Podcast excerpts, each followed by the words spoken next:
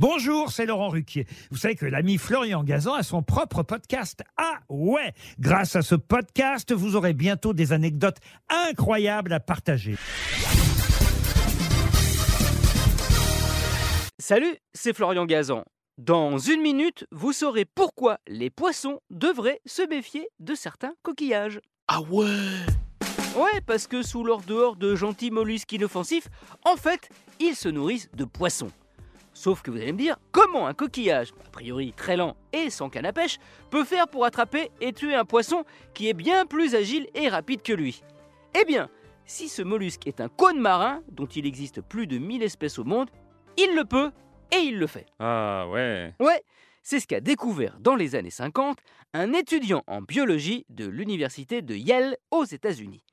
Il place une petite caméra dans un aquarium où il a installé un cône marin et un poisson puis il observe ce qu'il se passe. Et là, il arrive une chose assez incompréhensible.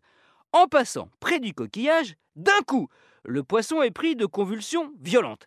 Quelques secondes plus tard, il est totalement immobile, le cône n'a plus qu'à s'approcher et à le manger.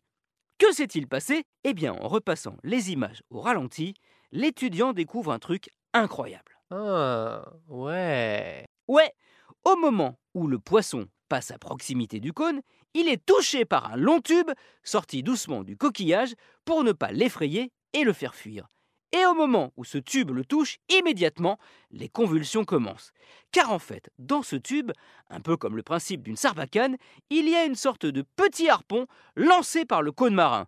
À son bout, des minuscules dents creuses contenant un venin 100 à 1000 fois plus puissant que la morphine. Autant dire que le poisson n'a aucune chance de s'en sortir. D'ailleurs, Aujourd'hui, on utilise ce venin en médecine.